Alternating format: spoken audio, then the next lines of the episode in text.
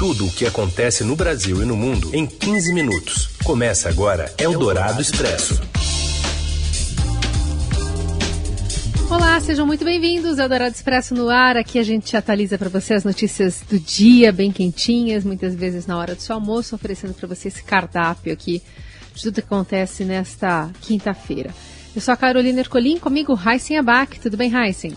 Oi, tudo bem, Carol? Boa tarde para você, boa tarde para quem está com a gente ao vivo, nos ouvindo no FM 107,3 da Eldorado, no nosso aplicativo, no site da Eldorado e também um alô para quem nos acompanha pelo podcast, aí pode ser em qualquer horário. Vamos aos destaques então desta quinta, 10 de fevereiro. Um estudo brasileiro aponta que uma dose de reforço da Pfizer após duas da Coronavac aumenta a eficácia da vacina contra a Covid em quase 93%. São Paulo vê boom de matrículas na rede pública como movimento temporário caso o país saia da crise. E ainda o pagamento de emendas parlamentares intermediado por uma igreja evangélica e a falta de ações do Ibama após alertas de desmatamento. O Dourado Expresso. Tudo o que acontece no Brasil e no mundo em 15 minutos. Um estudo publicado na revista Nature aponta que uma dose de reforço da vacina da Pfizer após duas da Coronavac aumenta em 92,7% a eficácia contra o coronavírus. Segundo a publicação, com o mesmo esquema vacinal é possível impedir o agravamento da Covid, mortes e internações em 97% dos casos. A pesquisa foi feita com base na análise de informações de cerca de 14 milhões de brasileiros que realizaram teste rápido de antígeno, ou PCR, esse foi feito com cerca de 7 milhões de indivíduos do montante. O banco de dados foi disponibilizado pelo Ministério da Saúde. Segundo estudos anteriores com a Coronavac, em comparação com não vacinados, de 14 dias a um mês após as aplicações, a eficácia do imunizante foi de 55% contra a infecção clássica e 82% em desfechos graves. Após seis meses, a taxa de proteção caiu para 34% e 72% contra o agravamento dos casos.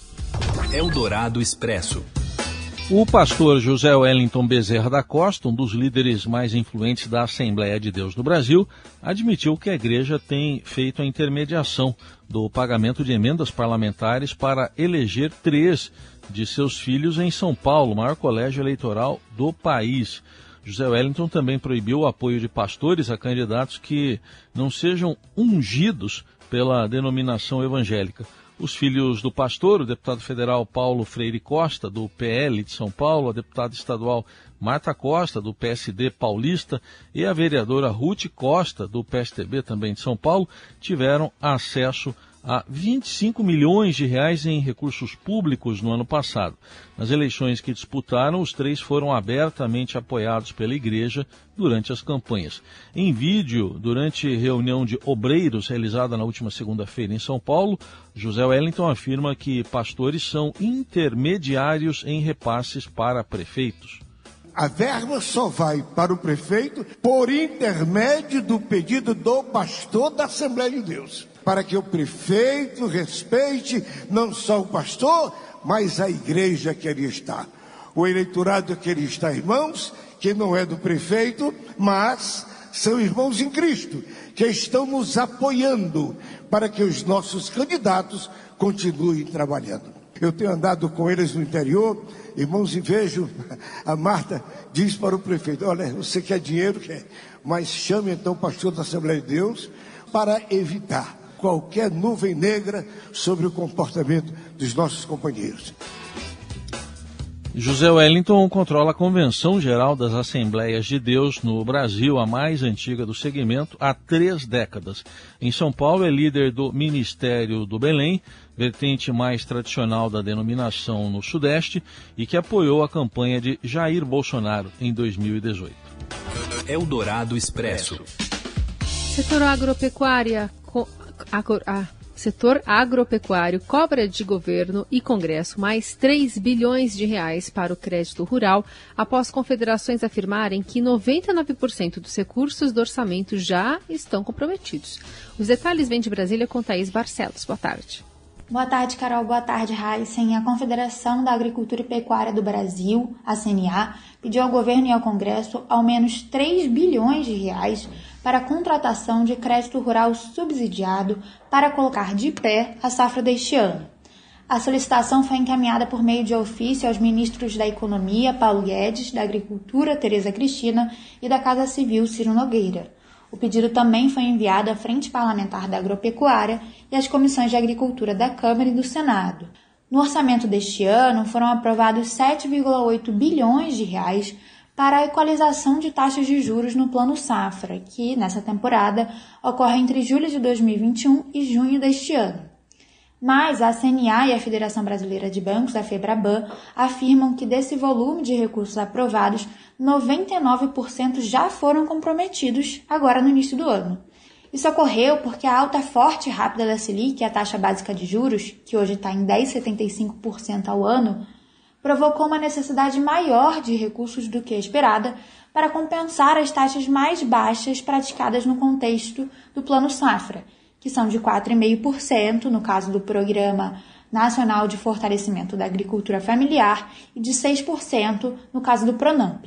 Na época do anúncio do Plano Safra, a Selic estava bem menor, em 4,25% ao ano, ante 10,75% ao ano atualmente. Eldorado Expresso. O secretário de Educação de São Paulo, Rocieli Soares, classifica como um esforço temporário a força-tarefa montada para abrir novas vagas do ensino fundamental nas escolas públicas da capital paulista. O Estado anunciou a ampliação do limite de alunos por sala de aula de 30 para 33, a contratação de mais professores e acomodação de classes em espaços como bibliotecas e salas de informática.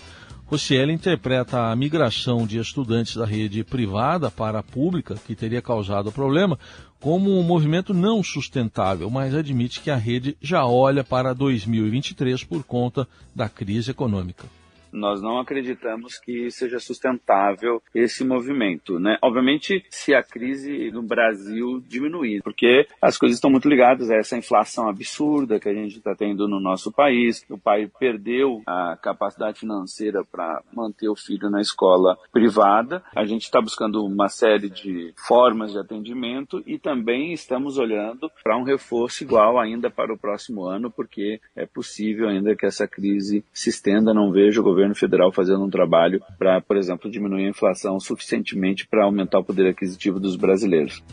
O secretário que foi ouvido hoje na Rádio Eldorado, a expectativa do governo paulista é a de que o número de crianças na fila feche a quinta-feira, agora, perto de mil. Eram mais de 5 mil alunos esperando vaga no início da semana. O governo estadual anunciou há pouco que, a partir de 1 de março, os profissionais de segurança, Polícia Civil, Militar, Científica e agentes penitenciários e também os trabalhadores da saúde terão um aumento de 20% em seus salários. De acordo com o governador de São Paulo, João Dória, o incremento só foi possível graças às reformas administrativa, fiscal e previdenciária promovidas no Estado. Mais de 541 mil servidores públicos serão beneficiados com o aumento. Eldorado Expresso. O volume de serviços prestados no país cresceu 10,9% em 2021 em relação ao ano anterior, recorde da série histórica iniciada em 2012, segundo dados divulgados hoje pelo IBGE. O levantamento aponta que o segmento recuperou as perdas do ano anterior. As maiores contribuições foram nos setores de transporte, serviços auxiliares aos transportes e correio, 15,1%. Muita gente fazendo compra online durante a pandemia. E também setor de informação e comunicação, com crescimento de 9,4%.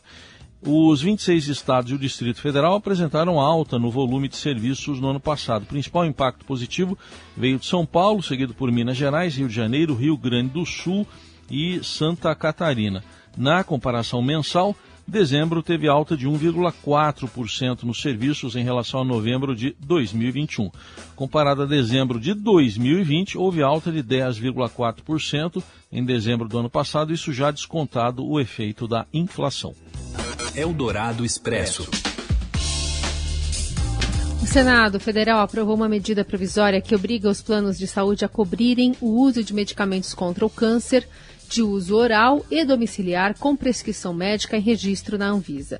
Os senadores fizeram alterações e a medida provisória precisará de nova votação na Câmara dos Deputados até hoje. Caso contrário, ela perde a validade. Pelo texto, os planos de saúde deverão oferecer remédios antineoplásicos orais usados no tratamento contra o câncer em até 10 dias após a prescrição médica.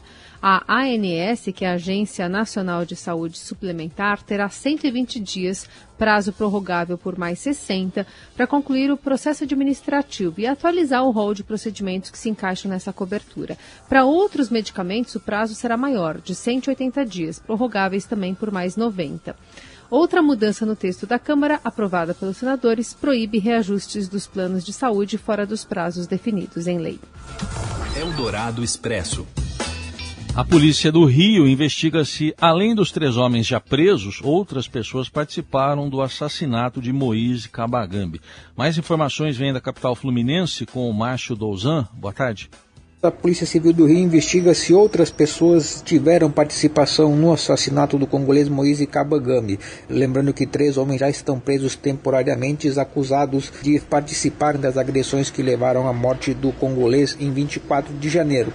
A TV Globo teve acesso a três horas de gravações de imagens do circuito de monitoramento do quiosque que mostram que, além dos três que já estão presos, outras duas pessoas tiveram algum tipo de contato com o Moisés no momento das agressões. O que mostram as imagens? Um homem de camisa amarela que no início das agressões puxa o congolês pelas pernas, aí a polícia está investigando se ele tentou separar a briga ou se ele efetivamente teve alguma participação nas agressões, e um homem que ao final das agressões recebe o taco de beisebol utilizado para espancar o Moise e depois some das imagens com o taco ele retorna cerca de 20 minutos depois, já sem o taco de beisebol. A Polícia Civil está também tentando identificar outras pessoas que aparecem nas imagens. As imagens que a TV Globo teve acesso mostram também que as agressões duraram 6 minutos e que o Moisés apanhou pelo menos 40 vezes com esse taco, um crime realmente muito bárbaro. Por hora era isso e abraço a todos. Você ouve Eldorado Expresso. Apenas 1,3% dos quase 116 mil alertas de desmatamento da Amazônia publicados pela plataforma MAP Biomas entre 2019 e 2020 foi alvo de algum tipo de ação que resultou em embargos ou autos de infração do IBAMA. Isso representa 6% do total da área desflorestada detectada. O levantamento foi realizado em parceria com pesquisadores do MAP Biomas, um projeto que reúne universidades, organizações ambientais e empresas de tecnologia e o Observatório do Clima. A pesquisa aponta que nem mesmo os 11 municípios definidos pelo Conselho Nacional da Amazônia como prioritários para o recebimento de operações militares receberam atenção satisfatória. Apenas 3% dos mais de 22 mil alertas detectados nesses locais receberam notificações de infração e ou embargos do IBAMA, o que representa 12% da área desmatada. Eldorado Expresso. A Força Aérea dos Estados Unidos anunciou hoje o envio de caças F-15 à base aérea de Lask, na Polônia, para melhorar a defesa coletiva da OTAN e apoiar a missão de policiamento aéreo, conforme o comunicado oficial. A Polônia faz parte da aliança militar e faz fronteira ao leste ao norte com a Ucrânia, também com Belarus e um pequeno pedaço da Rússia na Europa, além da Lituânia. O anúncio ocorre dias após caças F-15 interceptarem aeronaves russas no Mar Báltico e soldados americanos começarem a desembarcar na Romênia, país que também é um membro da OTAN e faz fronteira com a Ucrânia. Também nesta quinta, a Rússia começou a fazer exercícios militares com 30 mil soldados na vizinha Belarus e, em resposta às atividades, os ucranianos iniciaram 10 dias de exercícios militares no país com drones e mísseis antitanque. Eldorado Expresso. A decisão do Palmeiras neste sábado será a sétima final do time paulista desde que Abel Ferreira chegou ao comando há 15 meses. Fala mais, Robson Morelli.